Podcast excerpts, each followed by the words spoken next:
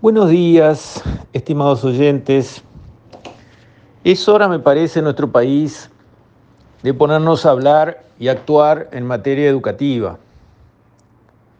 Creo que cualquier persona de buena fe, honorable, que no sea un pirata ideológico, que está dispuesto a atacar cualquier cosa, negar cualquier cosa con tal de aportar agua a su molino, sino personas de buena fe, personas que dicen las cosas como son, que las ven como son y que lo único que quieren es mejorar, mejorar el Uruguay, mejorar lo que se les ofrece en base a grandes recursos que se aportan la educación para las generaciones futuras, especialmente para los niños que vienen de los ambientes más necesitados, porque así es como combatimos la desigualdad, ¿verdad? Si a un niño que nace con un partido 3 a 0 en contra todavía le damos una educación de cuarta, cuando a otros niños que salen con el partido 3 a 0 a favor le damos una educación de primera, ¿qué va a pasar con la desigualdad? ¿Se va a corregir o se va a agravar? A ver, ¿y eso es de izquierda o de derecha? No es ni de izquierda ni de derecha.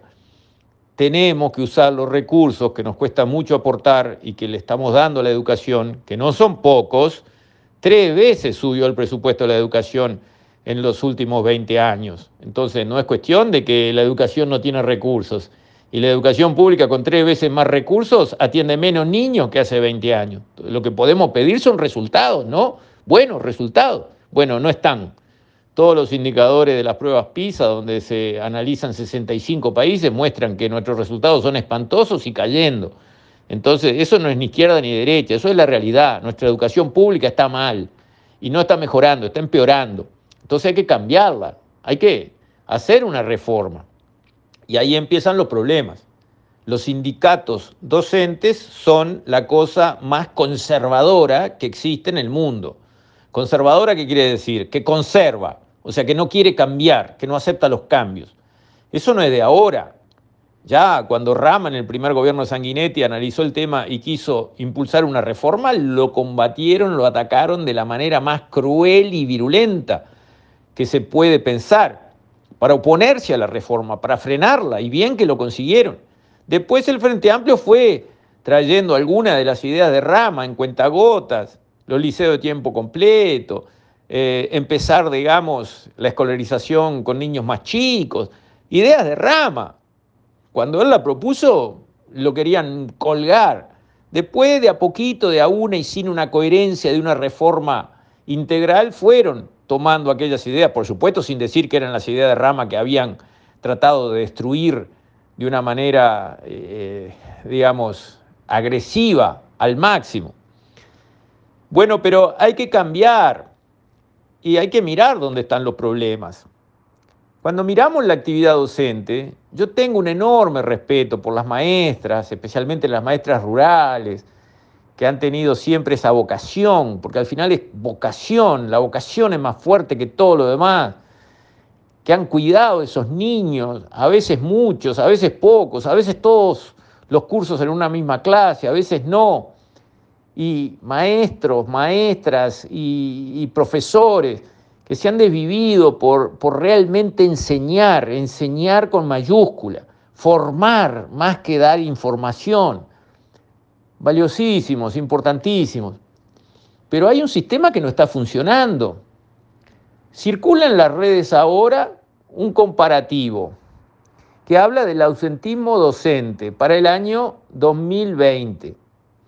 Yo no tengo capacidad de testear esta información y contrastarla contra otras fuentes. Es imposible que yo pudiera trabajar así para estos cortos audios, pero alguien lo podría hacer y espero que lo haga. Pero entre tanto es bueno mirar estos números que de algún lado salen y tratar de leer el mensaje que está en estos números. Ausentismo docente, o sea, profesores que no fueron a cumplir su hora de trabajo o maestros que no fueron a su posición donde tenían que estar. En el sudeste asiático, donde de paso digamos, están los mejores indicadores PISA del mundo entero, 11%.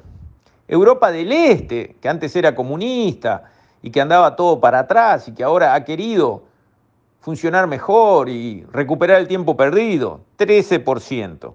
Las economías avanzadas, Europa y Estados Unidos básicamente, 17%.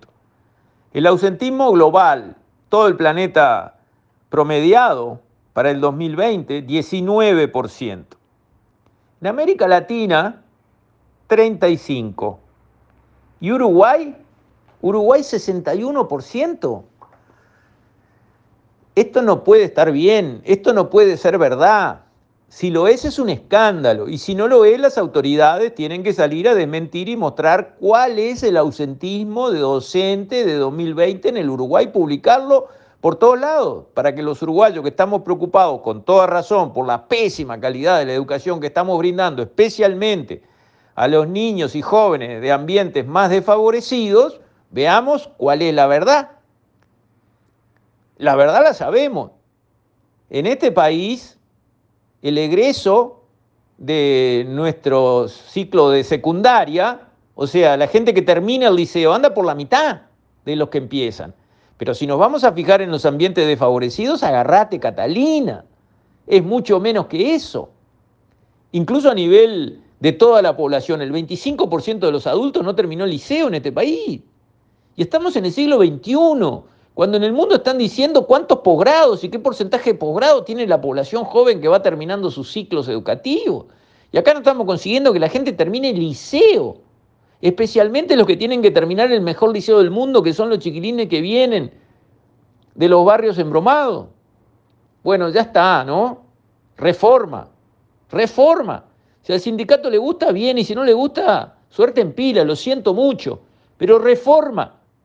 Porque si algo no funciona, hay que cambiarlo. Capaz que la reforma mejora, capaz que no. Pero seguir con este desastre no le sirve a nadie, salvo a los superconservadores que no quieren que se mueva una mosca porque están muy cómodos como están. Ellos, no los alumnos, no los chiquilines embromados. Entonces, tema reforma educativa, prioridad absoluta para este gobierno ahora que la pandemia está aflojando su eh, problema que nos condicionó a todos, nos limitó a todos y obligó a postergar cosas importantísimas como esta. Reforma educativa ya. Es lo que los uruguayos que queremos que a este país le vaya bien, estamos pidiendo y esperando. Con esto, estimados oyentes, me despido. Hasta mañana, si Dios quiere.